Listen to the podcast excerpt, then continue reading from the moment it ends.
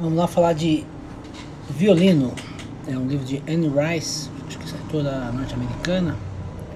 O livro é bem bom, né? um livro muito bom. É, um, é, envolve um, uma pessoa, um personagem estuda música, né?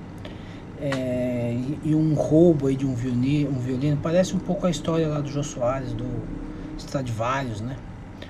É, envolve muito Rio, tem o Rio de Janeiro na história, né? Tem Mozart, tem Beethoven, tem doença, né? Tem AIDS, tem câncer, muito delírio também.